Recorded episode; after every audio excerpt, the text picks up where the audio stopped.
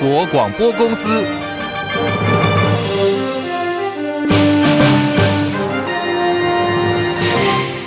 大家好，欢迎收听中广新闻，我是黄丽凤。新闻开始，我们先来关注的是大雷雨灾情。桃园跟新竹的朋友们辛苦了。受到梅雨锋面的影响，新竹桃园今天清晨降下了大豪雨，不仅是电闪雷鸣，还传出有多处的淹水灾情。新丰三小时雨量就破两百毫米，气象局一度发出了灾防告警。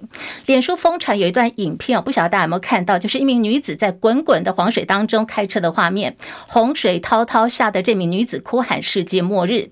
而刚刚最新消息说，在这个大雷雨之后，传说花了十二亿元所打造的新竹棒球场，不只是球场内积水，连室内的办公区还有球员的休息区也全部都进水了，好多的柜子就在室内漂浮。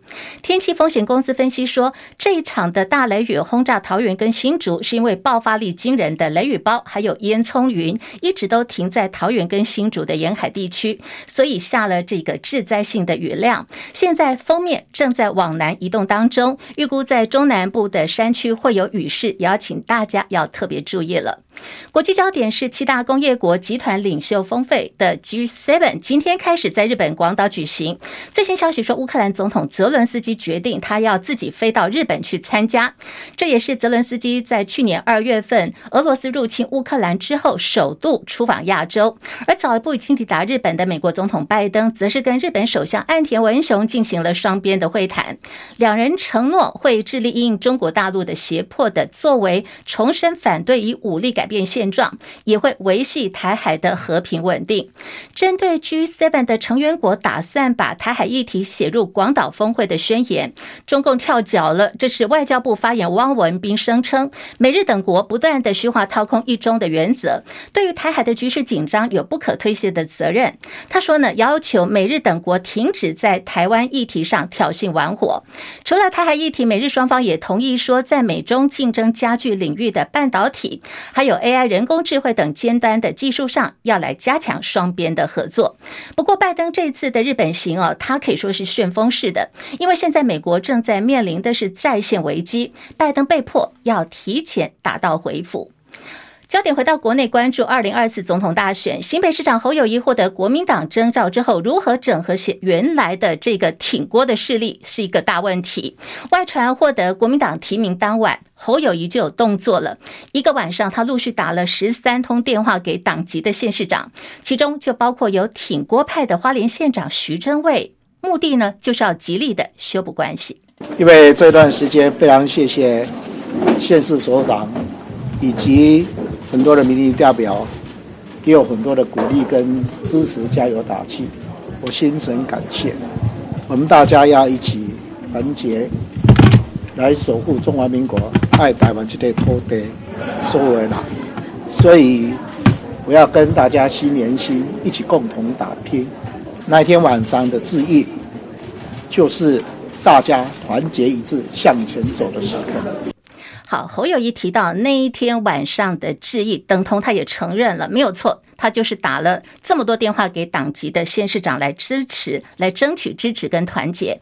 不过现在对国民党最伤的就是传言，党主席朱立伦跟郭台铭之间已经出现裂痕了，说两人在密会的时候，朱立伦当面跟郭台铭讲说，你的民调拉不起来，是因为到中南部见了许多的牛鬼蛇神，而郭台铭回朱立伦说，是你叫我去的。朱郭翻脸的传言甚嚣尘上，侯友谊今天就被问到，说明天就是五二零了，国民党要举办五二零誓师大会，是否会邀请郭台铭参加？我们来听侯友谊怎么回答。其实大家都不要去做见缝插针的事情，我们面对所有的问题，我们都是有共同的信念、共同的价值，更重要，我们都会团结在一起。好，这是我们所听到侯友宜说啊，现在就是一切尊重党部的规划，也希望大家不要再见缝插针了。要加油吗？可以再等等哦。下个礼拜凌晨零点起，汽柴油的部分要降价零点二元，不过实际的调整金额还是要等到礼拜天中午十二点钟，中油公司的宣布为准。这里是中国广播公司，中广新闻网。News Radio。现在时间来到十三点零六分，我是黄丽凤，欢迎大家继续收听新闻来一点，三十分钟全新闻，让您轻轻松松了解今天的重要新闻，包括有国际、财经、政治、民生一次掌握。不管您是听广播的朋友，或者呢您现在正在看 YT YouTube 的直播，都请大家帮我们按赞、订阅、分享，然后多刷留言板，帮我们冲冲人气。节目结束之后呢，在 YouTube 跟播客我们有影音档，也欢迎大家随时呢都能够来按赞。赞、补课、分享、订阅。时间关系，今天的这个广播的朋友大概会在二十九分左右，要先跟广播的朋友们说再见。到时候，如果您是看 YT YouTube 直播的话，请大家留下来哦。我们还有更多的新闻要跟您分享。另外呢，也会帮大家看盘，一直到这个大概一点三十五分，来提供给大家台股的最后收盘数字。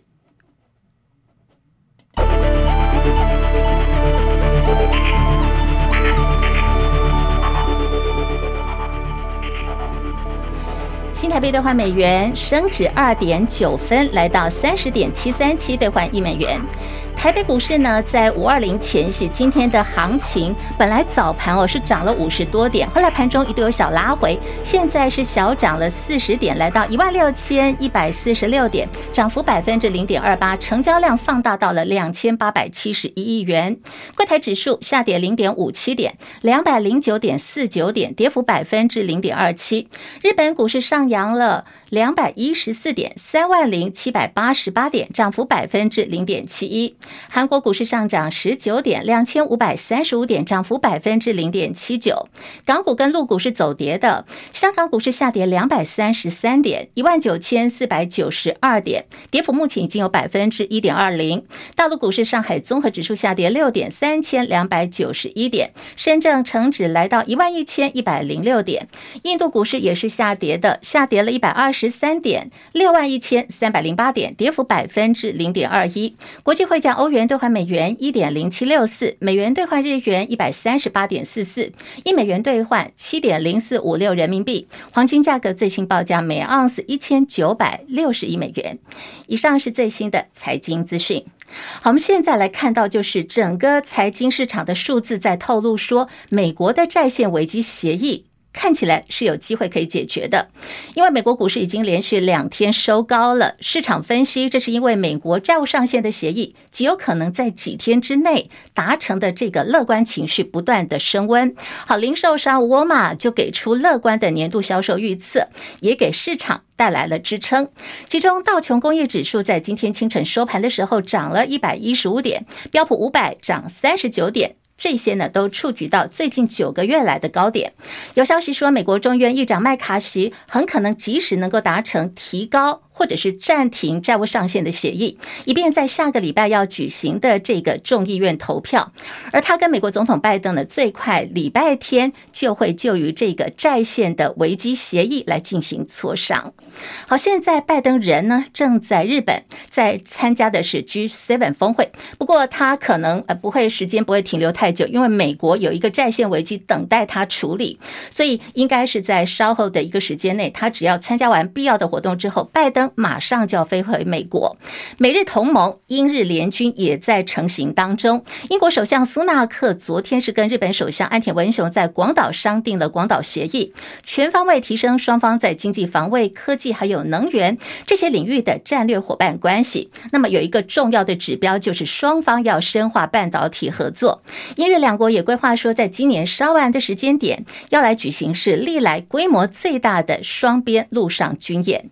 G7 峰会今天起在日本登场了。不过，我们看到中共呢已经开始有一些动作，就是日本防卫省统合幕僚监部说，共军的飞弹驱逐舰有五艘舰艇侵入了冲绳县的仙岛群岛周边，用两路包夹的方式在航行。日本防卫省还说，这是一个极端特例，他们要加强警戒。现在时间来到十三点十一分，好，我们先跟大家预告一下，我们等一下马上要连线的是我们的资深记者张佳琪，我们现在正在跟佳琪哦电话在打电话当中，我们再等一下好了哈。好，我们继续来看的是台股电子代工的股王争霸战开打，雄霸八年的鸿海昨天股价一度被广达给追平，中场呢是以零点五元的价差守住了电子代工股王的宝座。凡的分析师说，广达最近股价狂飙了，主要就是反映到 AI 跟云端应用百花齐放的盛况。红海最受关注的苹果相关产品上半年是偏弱的，题材面的表现呢，苹果是暂时输给了 AI。不过随着苹果下半年新品一波波的，现在要提到市面上，红海是吃了苹果在上的。台股的电子代工股王之争，根据市场的形容说，这个好戏才刚刚上演。时间来到十三点十二分，好，我们现在呢要来进行的就是我们的新闻最前线，要连线我们的资深记者张佳琪，佳琪上线了吗？是地方午安，是好。我们这个二零二四的蓝绿白萨卡都总统大选的这个主角已经就定位了哦。好，我们来回归到基本面，其实呢，经济牌是一个主战场，接下来帮大家观察哪些议题可能是一个热点。那么现在三方阵营端出了哪些牛肉呢？呃，其实三方阵营对于经济的掌握度，可能目前还没有完全都把全貌拟出来。不过，我们可以归纳出来，他们可能主战场不免的还会还是会有几个重要的焦点。第一个绝对是能源。呃，立峰应该知道，最近和硕董事长童子贤吃了诚实豆沙包，对于这个核电议题表示看法。嗯，那么在国民党的候选人方面，会直接被挑战的，就就是核能这一块，这个核废料要。怎么处理核能？要不要重启？当然，在绿营这一块，他们是坚定的支持绿色能源。但是童子贤的说法，他讲得非常的恳切。他认为间歇性能源像风电，有风就跑，没有风就停。那对于企业生产是很有问题的。例如台积电如果生产有风就能生产，没风就不能生产，整个晶圆会报废。其实这个逻辑是很多企业到老从绿营开始发展绿能的时候都非常担忧的，因为绿能这个价值没有错，但是企业要的是稳定的供电来做生产，因此洪子贤对于抛这个核能发电的这个态度呢，以及他对核废料的反思的问题呀、绝对会是成为啊、呃，在参选人不管是蓝绿白，他们必须要直接接呃直球对决来面对的问题。那么。立电力的这个供应也会直接牵涉到是民生的用电，一些商家用电，因为今年夏季电价调涨的关系，所以中小型店家的用电的这个电费会有很明显的感觉到电费增加的情况。这个地方就会直接再去联动到下一个议题是物价了，这是一环扣一环的。那么在能源的问题，如果这个主战场没有办法做出一个非常明确的论述的话，接下来要发展的其他。脉络很可能会牵涉到包括产业以及在国内内需的发展，这个是一个很重要的问题。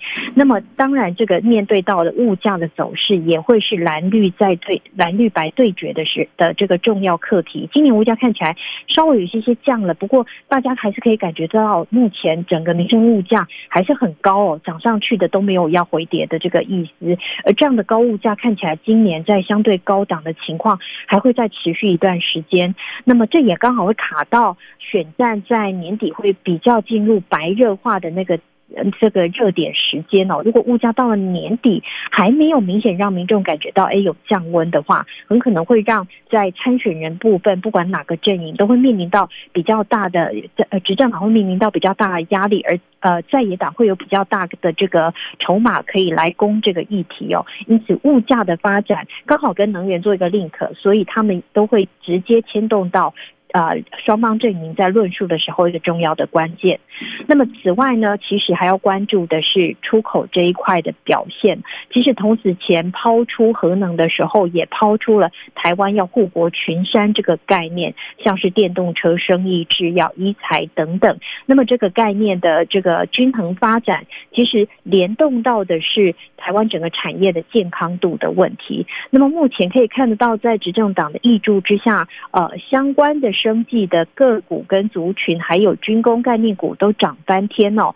但是其实企业要的是整个产业的发展要比较均衡一点，能够有很多只脚来支撑起台湾的经济，而不光只是台积电一个护国神山而已。这个部分也是彼此在攻坚的时候会注意到的。目前是还没有看到双方参选人对这一块有做出比较明显的这个呃论述表态。那么在回到一个很重要的观察重点，绝对是台美跟以及我国对大陆的 ECFA 的这一块。那么台美最近有新的消息，今天最新消息是美国贸贸易代表署，他抛出这个二十一世纪贸易倡议，可能会有一部分的这个达成协议。呃，整个协商有相当大的进展哦。我国跟美国之间的贸易的发展持续在推进当中。那么在大陆的部分呢，其实我国对大陆的出口一直都很高哦。今年最新的资料，一到四月，我国对陆港出口的占比是占总出口的百分之三十五点二。尽管我们对美国有在成长，但是大陆一直还是我们最大的贸易伙伴哦。所以这块的部分，也是双方在经济的论述方面必须要说服民众的。如果我们只要美国不要大陆，那么台湾经济如何往前走？好，我们非常谢谢佳琪。刚才也提到，就是从这个童子贤提到说，哎，核一跟核二这些其实核能是可以重启。它有关于这个核能方面呢，童子贤有最新的一个表态哦。那么从核能、绿能的布局，然后我们会 link 到我们的物价跟房价嘛。最近我们要把这个呃，我们所关注到的，就是副总统赖清德，也是这一次民进党二零二四总统的一个参选人赖清德。这两天他的有关于房价的这个发言啊，被批评说他少了同。同理心，因为当时他是在参加正大一个座谈会的时候，跟学生有互动，他就讲说：“哎，有没有注意到现在房价在降哦？那么这两天，包括了这个绿营的高官，我们看到内政部长林佑昌啦，还有这个我们的劳动部政务次长李俊毅哦，提油救火。那么有的是说，哎，是年轻人不懂得怎么规划啦。李俊毅还讲说，哎，大家可以到嘉义去买房，因为嘉义房子比较便宜。佳琪怎么来看说这个？其实哦，房价的议题是有。是有关于民众的部分哦，那么其实民众痛苦指数现在看起来还是一个天文数字，怎么好意思民进党拿这个来说嘴呢？好，因为我们现在电话连线中断的关系，那么有关于这个呃，有关于这个房价啦、物价以及后续的一些能源政策，我们再找时间来跟佳琪连线做说明。好，我们继续要来看的就是国民党前天征召了新北市长侯友谊参选二零二四总统大位，许多人呢为鸿海集团创办人郭台铭打抱不平。名嘴黄世修就批评说，国民党的民调有很多作弊的痕迹，而且连藏都懒得藏，警告国民党不要用这个情绪勒索逼大家去跟侯友谊团结。黄世修说，国民党做出这种违反民意的决定，就必须要来承受他的后坐力跟代价。不要以为说吃郭台铭假告稿，所有的人都要来接受你们的这一套。在此同时，侯友谊总统大选的竞选团队现在根据外界观察，已经陆陆续续在就定位了。他最倚重的这个左右手，也就是新北市的副市长谢政达，说要辞职投入大选工作。另外还包括有新北市的副秘书长张其强、市府顾问李立正，还有法制局局长吴宗宪。这个吴宗宪是跟艺人吴宗宪同名了哈。那么这些主要的这个市府的一级主管们，据说呢也都是侯友谊。在这次二零二四总统大选竞选的团队成员，抢在民进党要开闸之前，今天早上最劲爆的这个呃政坛的一个焦点，就是民进党前立委名嘴郭正亮，一大早他发出了一百多字声明，说他宣布要退出民进党。谁是郭正亮？很多人看这个电视政论节目都看过他。那么在之前呢，他曾经当过立委，也曾经担任过民进党中央党部的文宣部主任。郭正亮说，日前民进党台北市党部有人检举他损害民进党的声誉，建议要开除他的党籍。目前已经移送评委会在处理当中了。郭正亮说啊，本人对此无意争辩，尊重党部的决议。从即日起，本人自行退出民主进步党。他说道不同不相为谋，君子绝交，不出恶言。好，对此民进党也回应了，这是民进党发言人张志豪说，言论自由不代表可以抹黑跟栽赃。郭正亮过去相关发言明显涉及扭曲造谣言论，一再诋毁本党。他们说的本党就是民进党，还有民进党的同志，说郭正亮已经严重的破坏党誉，因此民进党依照党内评议程序来进行处理。有人主动要退党，有人则是被要求应该退党，甚至呢必须要退选。这个人是谁呢？是现在的民进党宜兰县的立委陈欧珀。呃，因为在昨天有这个时代力量的前立委黄国昌爆料说，就是不动产借贷媒合平台 IMB，这个 IMB 这个媒合平台，呃。先前呢，找的是大家蛮熟知的电视主播盛竹代言。那大一个月前陆续就爆出了一些新闻，说他们涉嫌吸金诈骗了新台币二十五亿元，受到诈骗的民众有将近五千人。好，被说呢是主嫌曾耀峰跟陈欧珀关系相当的密合。就买，那么陈的服务处跟坐车都是由 IMB 所提供的。前桃园市议员王浩宇说，目前呢已经被民进党提名参选连任立委的陈欧珀应该要退选，要送交中评会处理。陈欧珀本人说，其实他跟这个呃曾耀峰。跟他不熟，因为他说他所认识的这个曾姓男子不是曾耀峰，而是另外一个名字哦。好，那么对此，民进党发言人卓冠廷说，如果这个事情真的有违法的地方，民进党会按照法律跟党内的规定来做处理。明天就是五二零了，蔡政府就任七周年，蔡英文执政了七年，到底给了人民什么？国民党发言林嘉欣批评说，民进党执政七年，人民只记得七件事，哪七件呢？都是在缺东西的缺，缺蛋呐，缺电，缺药，缺水，缺地，缺人力，缺人才。他说，而且我们的政府还挡疫苗，现在大家都还记忆犹新。蓝营抨击民进党错误造进的能源政策，让台湾经历了六年五次的大断。电、大停电，还面临到能源恐怕会切断的这个国家危机。两岸外交政策因为意识形态一面倒，台湾在这七年当中已经断交了九个邦交国，现在两岸关系更是兵凶战危。提到两岸关系，我们刚刚有看到一个最新消息，说是大陆国台办发言人马晓光今天宣布了，经过向有关主管部门了解，从即日起，大陆恢复旅行社经营台湾居民到大陆团队游的业务，也就是开放台湾旅游团可以大陆。可以到大陆去旅游了。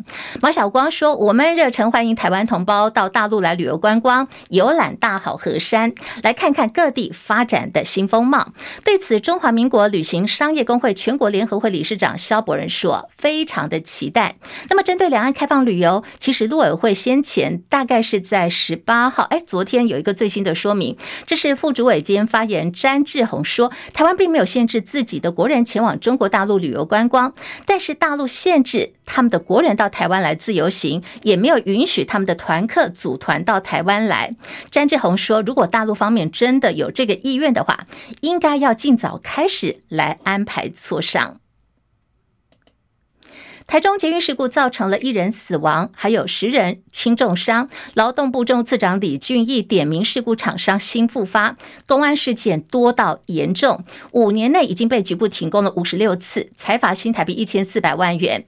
这显示啊，这家公司新复发公司的职场文化对于公安不太重视。现在劳动部也把新复发列为重大职灾的管制对象了。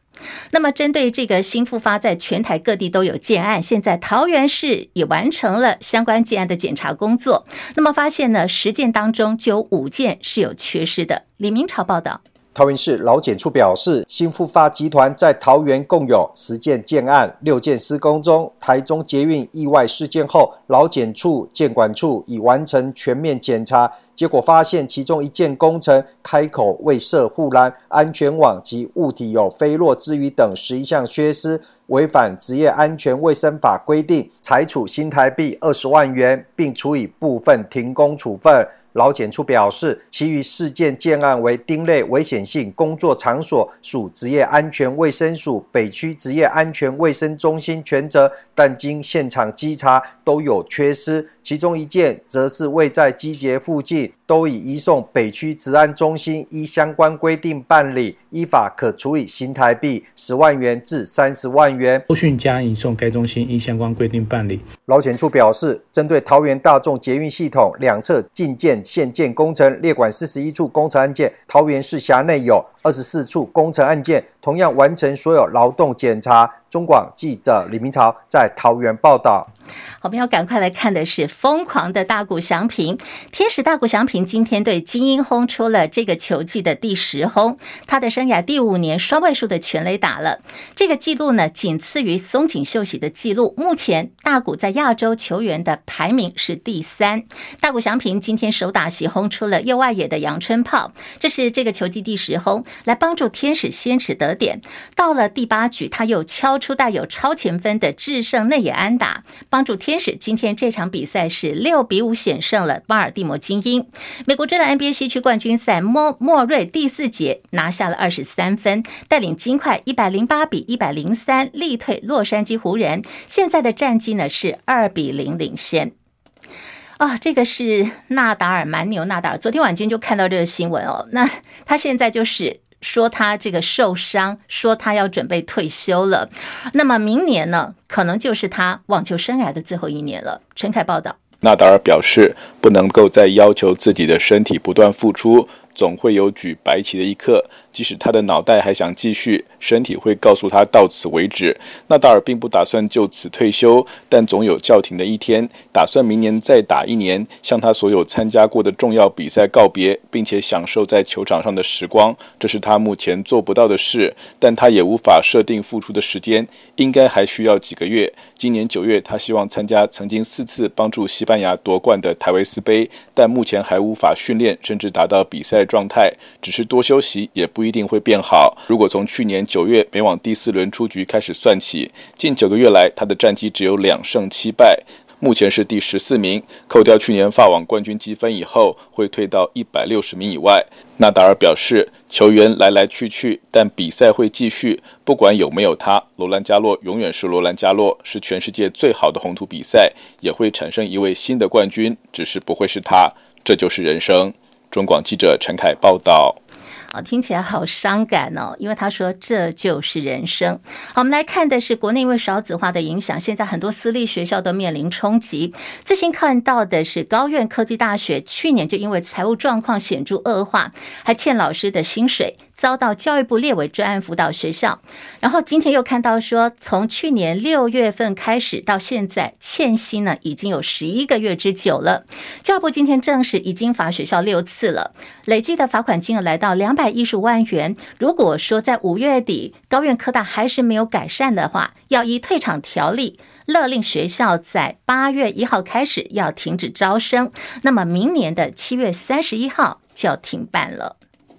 天气方面，今天造成了桃园新竹这个大灾情的烟囱云惊人降雨，现在逐步往南移。气象局在十二点多，针对了十一县市，是包括从这个基隆到嘉义这个区间哦，十一个县市发布了豪雨特报特报。那么大家如果今天下午的话，最好能够减少出门，真要出门一定要携带雨具备用。以上新闻，黄丽凤编辑播报。